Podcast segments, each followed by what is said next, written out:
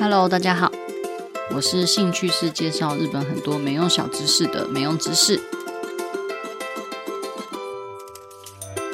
今天就来聊聊日本偶像的发展史。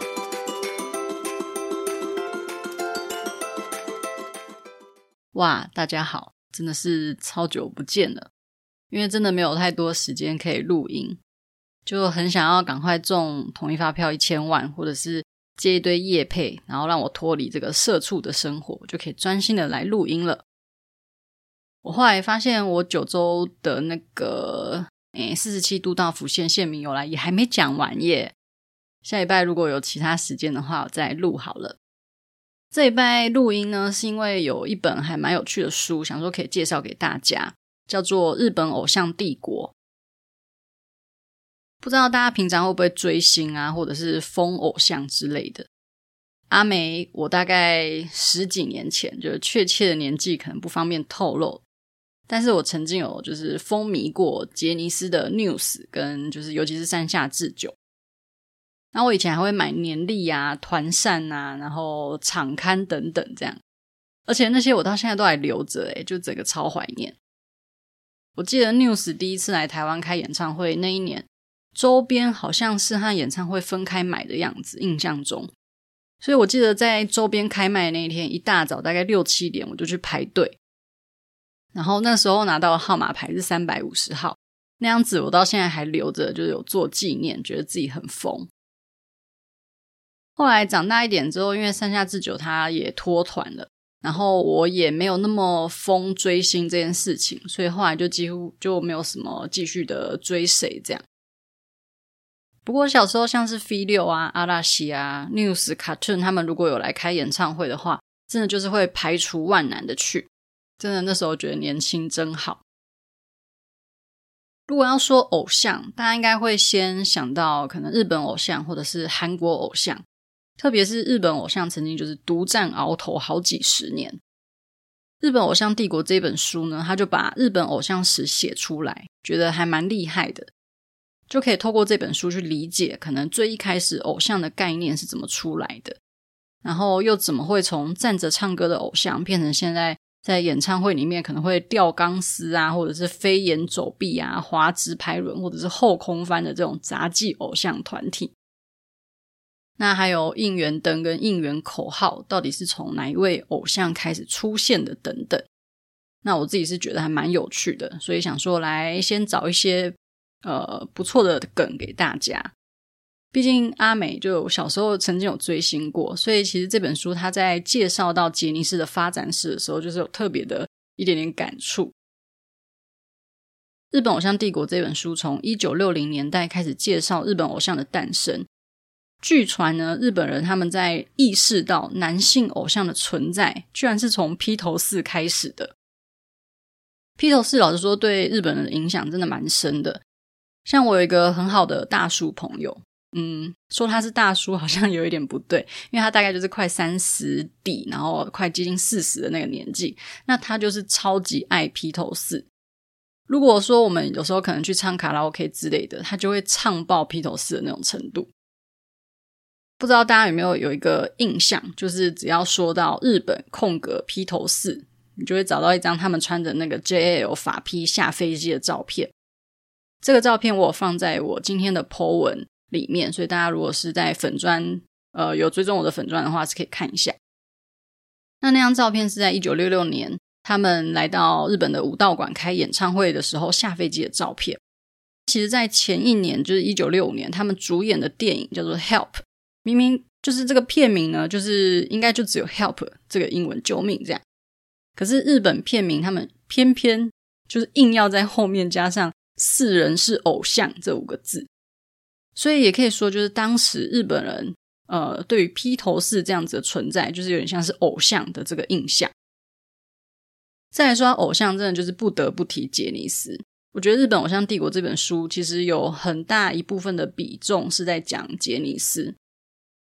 就可以知道杰尼斯对日本偶像这个领域占了多大多大的比重。一九六二年，强尼喜多川他创立了杰尼斯事务所，已经六十年了，诶，真的是超级久远了。那这之中其实真的也有无数个日本偶像诞生，是真的非常佩服。那那个时候，强尼喜多川他旗下四位棒球队的少年，他们就一起看了《西区故事》这一部电影，大家就开始对音乐抱持一些憧憬，这样，所以就在一九六二年的四月，组成杰尼斯的第一个偶像团体，就叫做杰尼斯。这就是杰尼斯后来如此壮大，影响了日本偶像史的第一代男性团体偶像。还有一个蛮有趣的是，其实当时除了杰尼斯以外，还有其他的男性偶像，他们也是活跃在舞台上面。但他们的风格呢，可能就是比较像是费玉清小哥那样子，就是拿着麦克风站着唱的类型。杰尼斯他们以前其实就是想要走一个就是音乐剧风格，所以当时他们又唱又跳的这种表演风格，在那个时候啦，可能呃跟小歌型的表演者是非常不一样，就是很独树一格这样。其实现在想想，就是其实杰尼斯，如果大家有去看过他们的演唱会的话，就会发现他们很常吊钢丝啊，或者是呃溜直排轮啊，或者是坐那个车一直诶那种高台会移动的高台啊，或者是后空翻等等，其实真的很特别。我觉得他们其实一直都没有去改变这个初衷，他们会做出一些和其他演艺人员比较不一样的表演的风格，这样。总之，这样又唱又跳的表演方法，因为在当时实在是太特别，然后太有吸引力了，所以就吸引了非常非常多的大票的粉丝。初代杰尼斯这四个人的这个团体呢，就整个大爆红，红到后来有上 NHK 红白歌合战的程度。不过有那么一点点可惜的是，其实他们在正红的当时，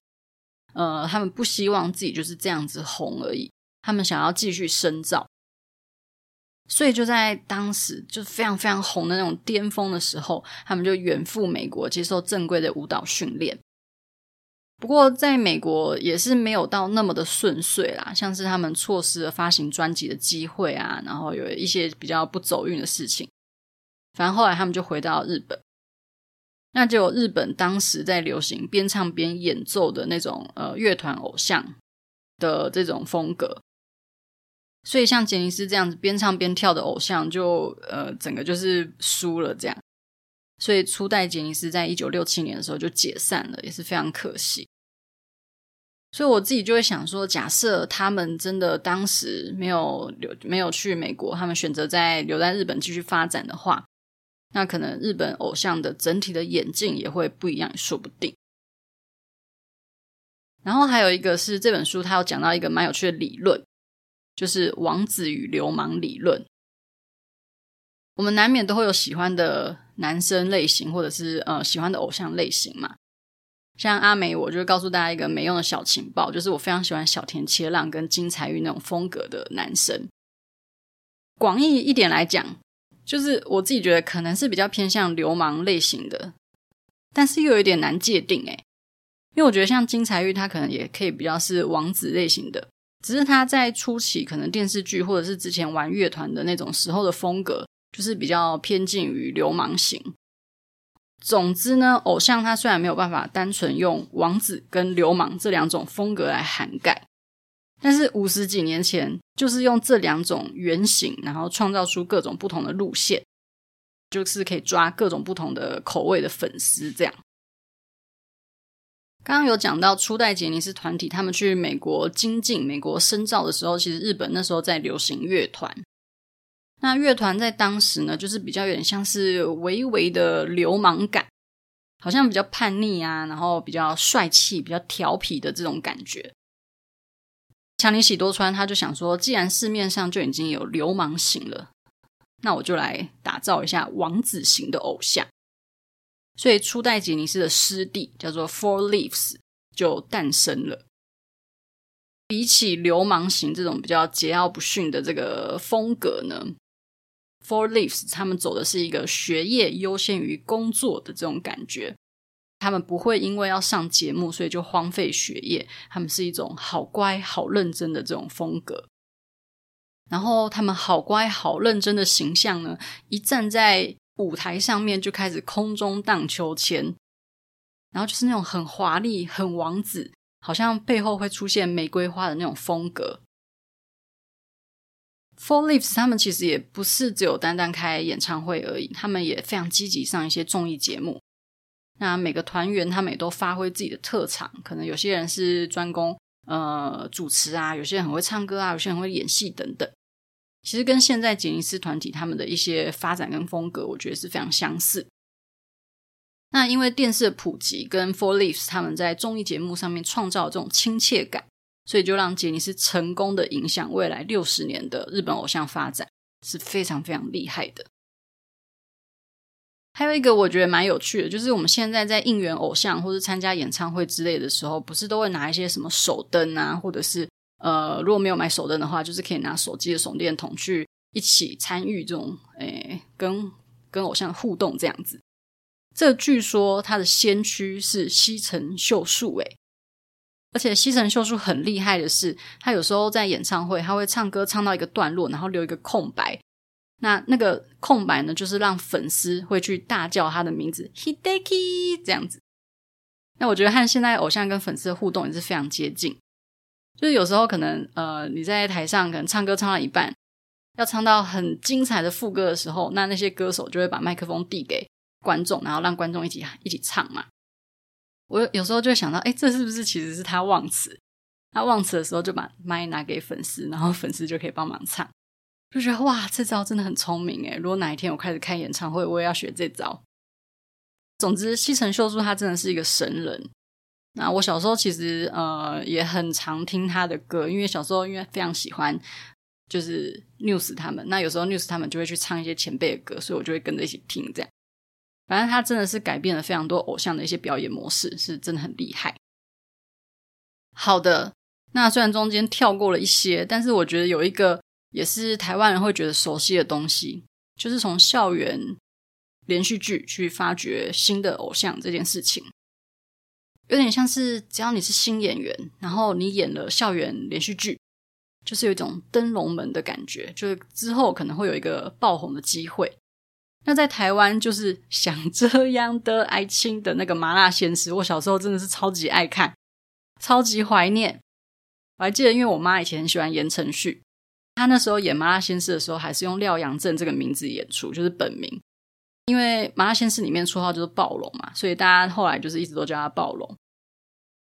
麻辣鲜师》里面真的是出了非常多有名的人，像是什么 Money、潘玮柏，还有蓝正龙啊、詹善伟啊、什么安以轩之类。在日本也有类似的东西，叫做《青春是什么》的这个校园连续剧。那它是呃一九六零年代开始的一个连续剧。第一届主演的是夏目洋介，他演完之后整个大红。虽然他那时候这个诶《青春是什么》这部校园连续剧的播出时间跟 NHK 大河剧的《源义经》播出时间是相撞的，大家可能本来想说，诶这个《源义经》一直以来收视都很好，《青春是什么》跟他在同一个时间播出，应该是会被打的很凄惨。就没想到青春是什么，完全没有输给大河剧，甚至还超出《源义经》的收视率，这样是非常惊人的一个数据。所以那时候剧组呢，他就闻到了钱钱的味道，他就打算来拍个就是续篇来大赚一笔。这样本来是想要继续请夏目洋介当就是续篇的同一个主角，他那时候演老师，就是演国外美国回来的老师这样。但因为夏目洋介他演完《青春什么》就是第一季的时候，就是因为太红了，所以他那时候已经先签了电影约，所以他没有时间拍戏。所以剧组他们想说，完蛋完蛋，要开天窗，就是可能主角找不到人演怎么办？这样，所以他们后来就有一个大胆的想法，就是他们去找了新人的演员演。这个新人演员叫做龙雷泰，现在也是蛮红。那没想到呢，演了之后也是大爆红。所以就开始变成提拔新人演员担任青春校园剧的主角，就会大红的这种都市传说的感觉。那就慢慢的演变成，呃，有点像是你要提拔一个新人演员，就是把他丢去演校园剧的这种固定的一个模式。那其实像刚刚说的《青春是什么》跟呃《这就是青春》这两个校园连续剧的主角都是老师。那校园剧里面当然就会有好学生，也就是王子类型，跟坏学生，就是流氓类型。观众就是这样啊，当你有所选择的时候，你就会选择自己喜欢的嘛。所以就会分成喜欢流氓跟喜欢王子类型的两派。跟前面提到的王子流氓的这个诶理论其实也是一样的。后来呢，因为喜欢好学生跟喜欢坏学生的客群就慢慢的变多了，所以就开始把主角从老师变成学生，这样子就非常非常有趣。其实透过校园剧来挖掘新人，有很多很多的日剧都是这样子演。虽然可能不算是挖掘新人啊，比较像是让当时演艺圈的人有呃崭露头角的机会，这样。像是 GTO 啊，或者是《极道鲜师》这种，就是非常圈粉的一个的的作品。虽然 GTO 第一季真的是我年纪很小很小很小的时候的作品了。但是我记得那时候有很嫩的小栗旬跟蛙种洋介，真的是阿斯，看起来好嫩，好好吃啊！犯罪宣言，极道鲜师就是比较近期的，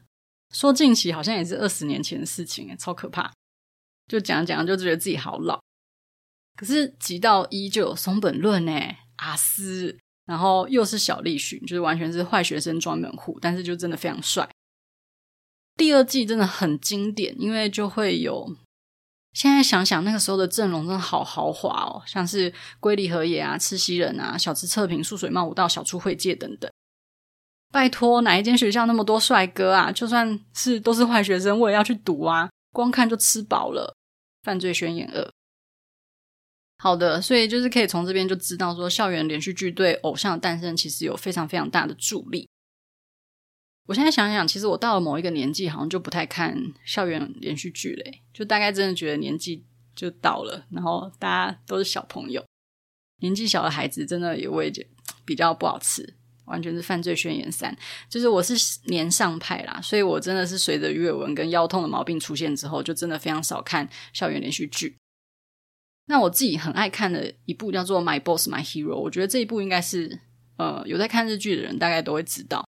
如果你还没看过的话，拜托你看，真的是非常非常好看，超好笑，到现在还是就是心头好这样子。好啦，其实这本书中间他还有讲到大家都还听过的，可能像田园俊彦啊，或者是那个渣男近藤真彦啊，或者是 SMAP 的前辈光源氏等等。不过我就直接先跳过，先跳到岳父大人木村拓哉所在 SMAP 的发展好了。哎，我真是一个没节操的人哎！我虽然喜欢小田切让跟金彩玉，可是我也喜欢木村拓哉他女儿 Koki。不过最爱的还是小田切让，就是请他不要太担心。总之，SMAP 真的是一个非常屌的存在。他们在创团的时候，相取生物居然才小学六年级而已，现在都已经是一个大叔了。又再次感到时光飞逝跟腰痛的部分。好，那 SMAP 各个团员的专长跟领域，在当时也都是发挥的非常淋漓尽致。尤其是在综艺节目的地方，他们其实跨足当时男性偶像非常少接触的综艺节目，然后还获得很大很大的成功。所以，SMAP 他们除了会唱歌、会跳舞，然后讲话很风趣，然后也很有综艺效果以外，完全就是一个全能团体。所以，当他们的冠名节目 SMAP 跟 SMAP 开播之后，就大大影响了，就是几乎所有男偶像的路线。就变成说，你除了是呃王子跟流氓这两种类型以外，你还有一个平凡男孩的类型，因为他们其实，在综艺节目偶尔还是会去挑战一些新的东西啊，所以观众就会看到他们比较呃凡人的一面，他们可能会出错，然后可能会搞笑啊，可能会失败啊什么的，就是非常的平易近人，所以他们等于是开创了王子与流氓的第三种形态，就是平凡男孩形态。那真的就是完全的影响到后续杰尼斯的，就是后辈团体们的一些呃类型。所以之后像是阿拉西也好啊，V 六也好啊，其实都是走这种综艺跟歌唱双栖的类型，真的是有一个造成很大的影响。哇，结果我已经讲很多嘞，但其实还有超多没讲完的地方，像是原本都是王子类型的杰尼斯偶像团体。他们也出现了 KAT-TUN，就有一点点像是流氓类型的风格，或者是 EXILE 的崛起啊等等。那甚至是两千年后阿拉西造成的这个国民偶像旋风，其实在这本书《日本偶像帝国》里面都有还蛮详尽的介绍。但如果说阿美我都讲完的话，可能这本书的作者就会告死我剧透这样。所以我觉得作者是真的还蛮厉害的啦，因为他可以去这样子还蛮算蛮完整的去分析日本偶像的发展，那去解释说哪一个团体可能在当时造成什么样的轰动，那甚至是后来影响到了什么东西这样。所以如果你是个迷妹，或者是你自己也想成为偶像的一员的话，或者是你想要成为偶像房间里的一株盆栽的话，其实也是可以去参考一下这本书。那当然，这本书是有轻松的地方，当然也有比较硬的地方。毕竟他写的就可能有点像是在考古一样，因为他很多就是年代啊什么的。那我是觉得非常的详尽。如果说你只是单纯看到书封上面有阿美的名字，居然跟黄子佼大大摆在同一页，很想收藏的话，也是完全没问题的。总之，真的是非常谢谢大家收听啦！日本偶像帝国真的是蛮不错的，希望大家也能喜欢。那我也同时来许愿一下，阿美能够和小田切让跟金彩鱼在一个五十公分乘以五十公分的密室相处十年左右。那我们就下周再见啦，拜拜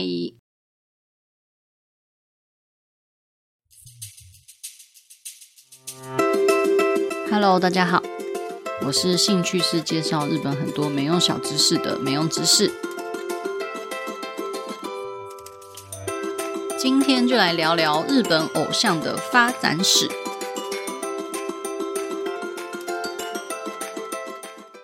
哇，大家好，真的是超久不见了，因为真的没有太多时间可以录音，就很想要赶快中统一发票一千万，或者是接一堆业配，然后让我脱离这个社畜的生活，就可以专心的来录音了。我后来发现，我九州的那个。诶，四十七度到府县县民由来也还没讲完耶。下礼拜如果有其他时间的话，我再录好了。这一拜录音呢，是因为有一本还蛮有趣的书，想说可以介绍给大家，叫做《日本偶像帝国》。不知道大家平常会不会追星啊，或者是疯偶像之类的？阿梅，我大概十几年前，就是确切的年纪可能不方便透露。但是我曾经有就是风靡过杰尼斯的 News，跟就是尤其是山下智久。然后我以前还会买年历啊、团扇啊，然后场刊等等这样。而且那些我到现在都还留着，诶，就整个超怀念。我记得 News 第一次来台湾开演唱会那一年，周边好像是和演唱会分开买的样子，印象中。所以我记得在周边开卖那一天一大早，大概六七点我就去排队。然后那时候拿到的号码牌是三百五十号，那样子我到现在还留着，就是有做纪念，觉得自己很疯。后来长大一点之后，因为山下智久他也脱团了，然后我也没有那么疯追星这件事情，所以后来就几乎就没有什么继续的追谁这样。不过小时候像是 V6 啊、阿拉西啊、News、KAT-TUN 他们如果有来开演唱会的话，真的就是会排除万难的去。真的，那时候觉得年轻真好。如果要说偶像，大家应该会先想到可能日本偶像或者是韩国偶像，特别是日本偶像曾经就是独占鳌头好几十年。《日本偶像帝国》这本书呢，他就把日本偶像史写出来，觉得还蛮厉害的，就可以透过这本书去理解可能最一开始偶像的概念是怎么出来的，然后又怎么会从站着唱歌的偶像变成现在。在演唱会里面可能会吊钢丝啊，或者是飞檐走壁啊，滑直排轮，或者是后空翻的这种杂技偶像团体。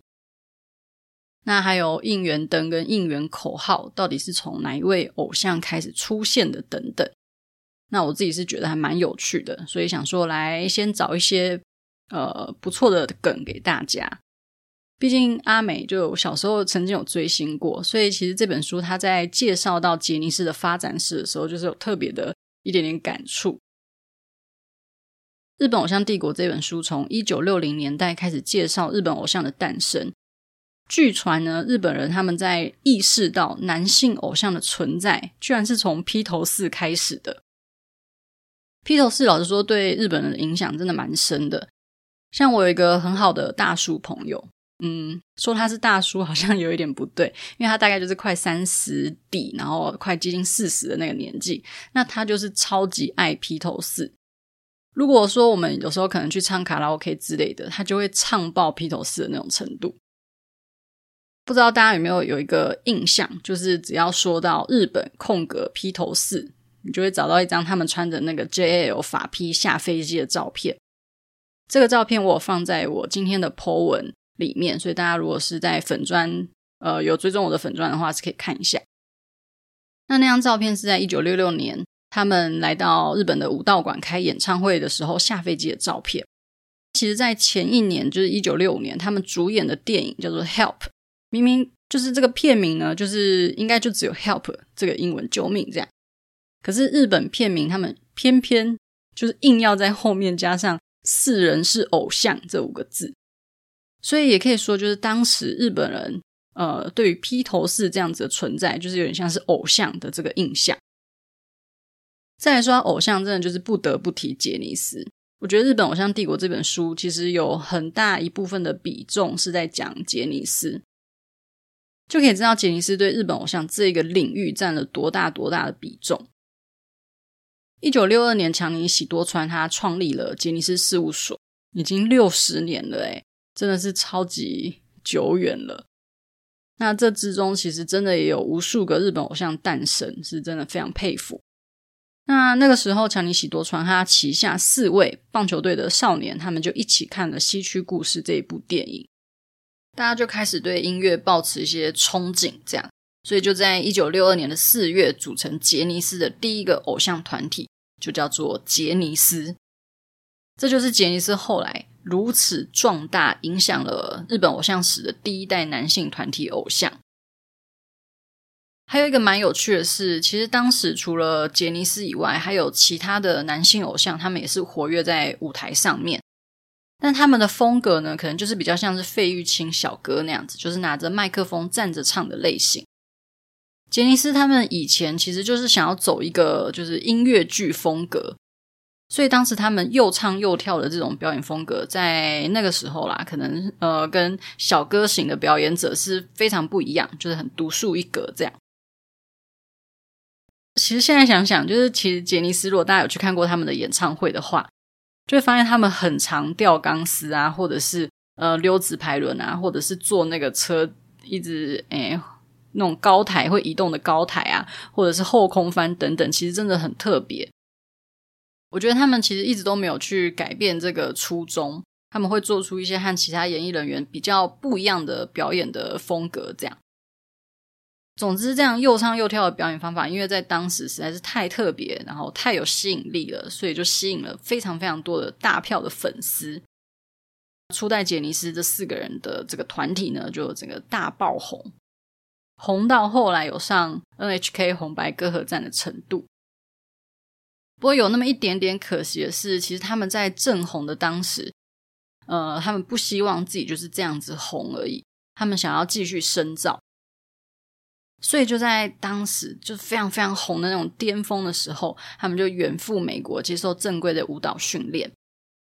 不过在美国也是没有到那么的顺遂啦，像是他们错失了发行专辑的机会啊，然后有一些比较不走运的事情。反正后来他们就回到日本，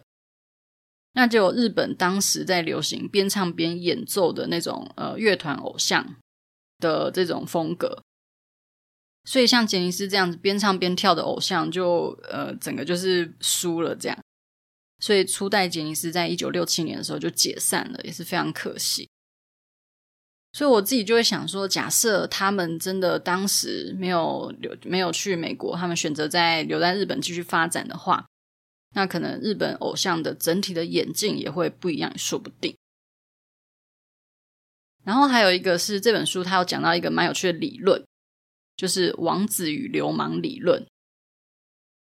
我们难免都会有喜欢的男生类型，或者是呃喜欢的偶像类型嘛。像阿美，我就告诉大家一个没用的小情报，就是我非常喜欢小田切浪跟金彩玉那种风格的男生。广义一点来讲，就是我自己觉得可能是比较偏向流氓类型的，但是又有点难界定诶，因为我觉得像金彩玉，他可能也可以比较是王子类型的。只是他在初期可能电视剧或者是之前玩乐团的那种时候的风格，就是比较偏近于流氓型。总之呢，偶像他虽然没有办法单纯用王子跟流氓这两种风格来涵盖，但是五十几年前就是用这两种原型，然后创造出各种不同的路线，就是可以抓各种不同的口味的粉丝这样。刚刚有讲到初代杰尼斯团体，他们去美国精进、美国深造的时候，其实日本那时候在流行乐团。那乐团在当时呢，就是比较有点像是微微的流氓感，好像比较叛逆啊，然后比较帅气、比较调皮的这种感觉。强尼喜多川他就想说，既然市面上就已经有流氓型了，那我就来打造一下王子型的偶像。所以初代杰尼斯的师弟叫做 Four Leaves 就诞生了。比起流氓型这种比较桀骜不驯的这个风格呢，Four Leaves 他们走的是一个学业优先于工作的这种感觉。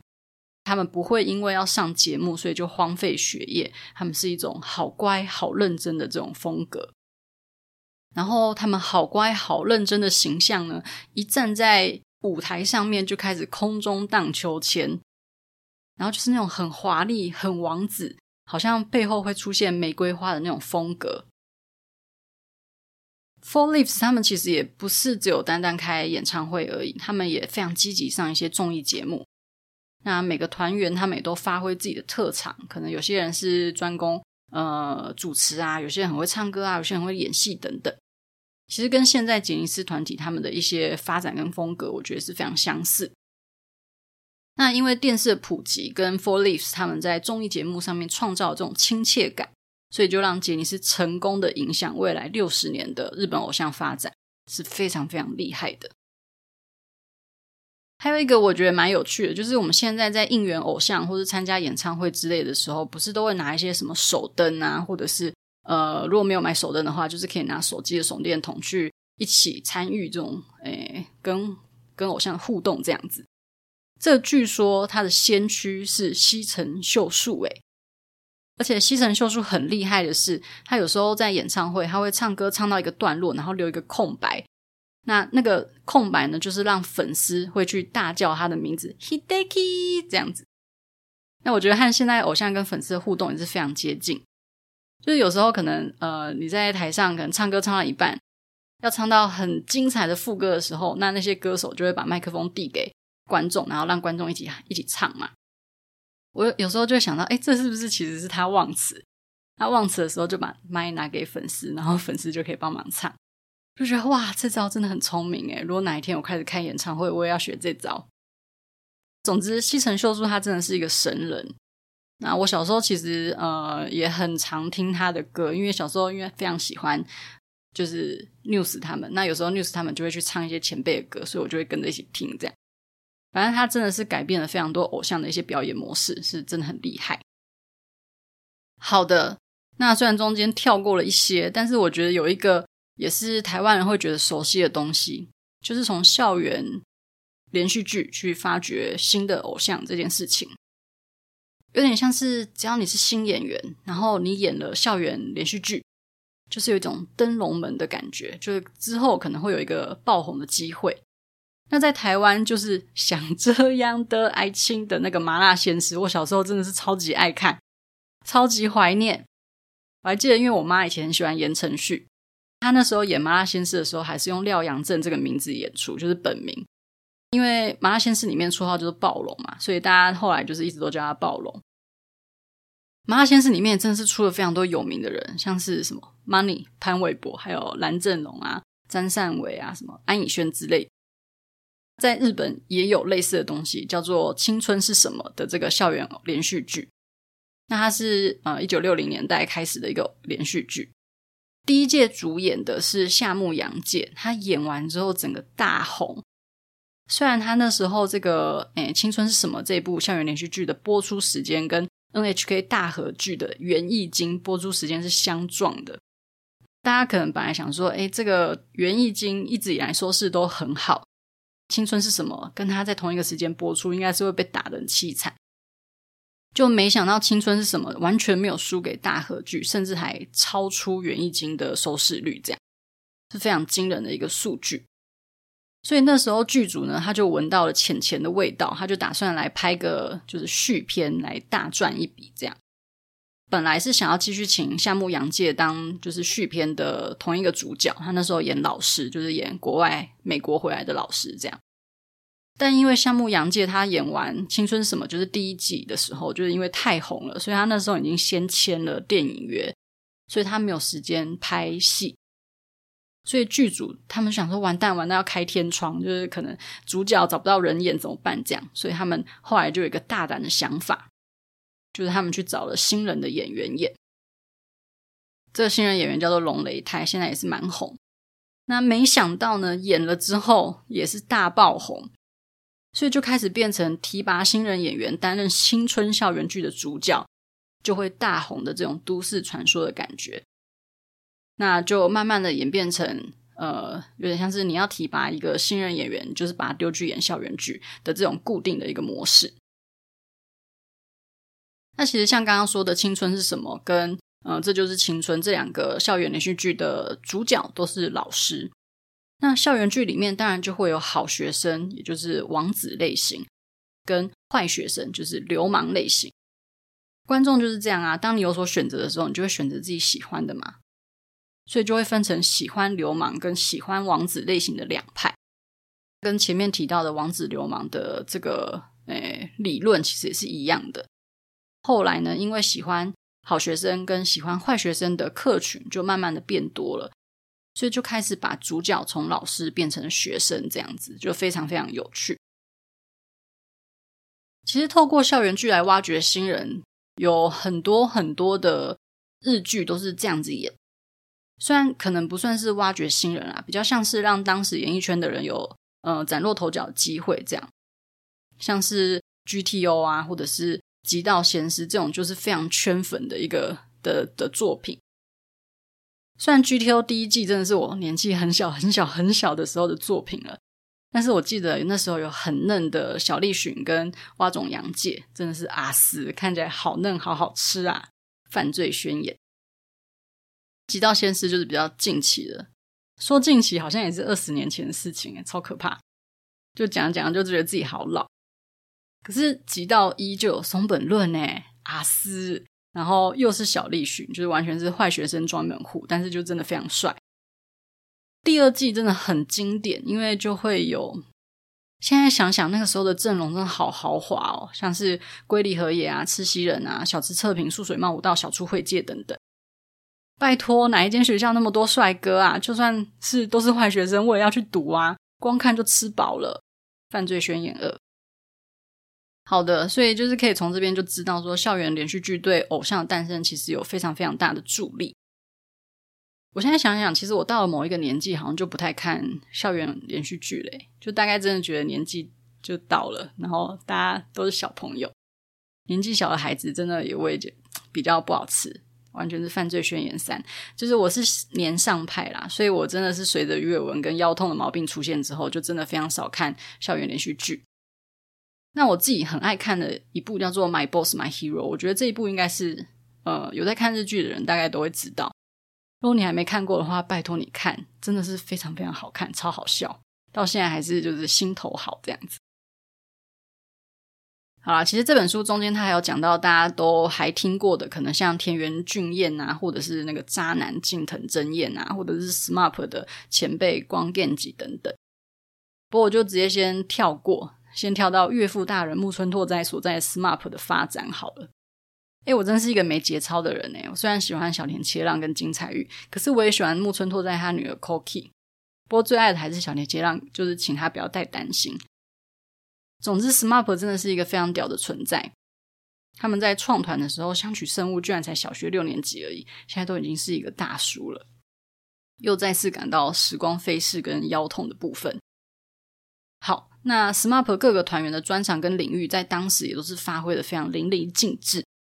尤其是在综艺节目的地方，他们其实跨足当时男性偶像非常少接触的综艺节目，然后还获得很大很大的成功。所以 SMAP 他们除了会唱歌、会跳舞，然后讲话很风趣，然后也很有综艺效果以外，完全就是一个全能团体。所以，当他们的冠名节目《SMAP》跟《SMAP》开播之后，就大大影响了，就是几乎所有男偶像的路线，就变成说，你除了是呃王子跟流氓这两种类型以外，你还有一个平凡男孩的类型，因为他们其实，在综艺节目偶尔还是会去挑战一些新的东西啊，所以观众就会看到他们比较呃烦人的一面，他们可能会出错，然后可能会搞笑啊，可能会失败啊什么的，就是非常的平易近人。所以他们等于是开创了王子与流氓的第三种形态，就是平凡男孩形态。那真的就是完全的影响到后续杰尼斯的，就是后辈团体们的一些呃类型。所以之后像是阿拉西也好啊，F6 也好啊，其实都是走这种综艺跟歌唱双栖的类型，真的是有一个造成很大的影响。哇，结果我已经讲很多嘞，但其实还有超多没讲完的地方。像是原本都是王子类型的吉尼斯偶像团体。他们也出现了 cartoon，就有一点点像是流氓类型的风格，或者是 EXILE 的崛起啊等等。那甚至是两千年后阿拉西造成的这个国民偶像旋风，其实在这本书《日本偶像帝国》里面都有还蛮详尽的介绍。但如果说阿美我都讲完的话，可能这本书的作者就会告死我剧透这样。所以我觉得作者是真的还蛮厉害的啦，因为他可以去这样子还蛮算蛮完整的去分析日本偶像的发展。那去解释说哪一个团体可能在当时造成什么样的轰动，那甚至是后来影响到了什么东西这样。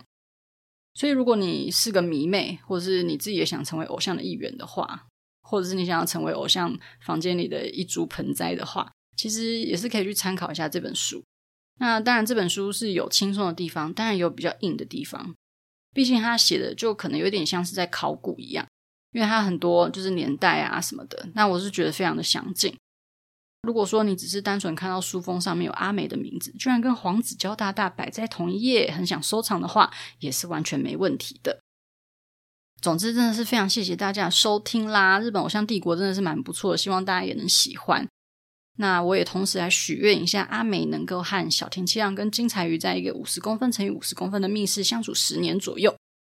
那我们就下周再见啦，拜拜。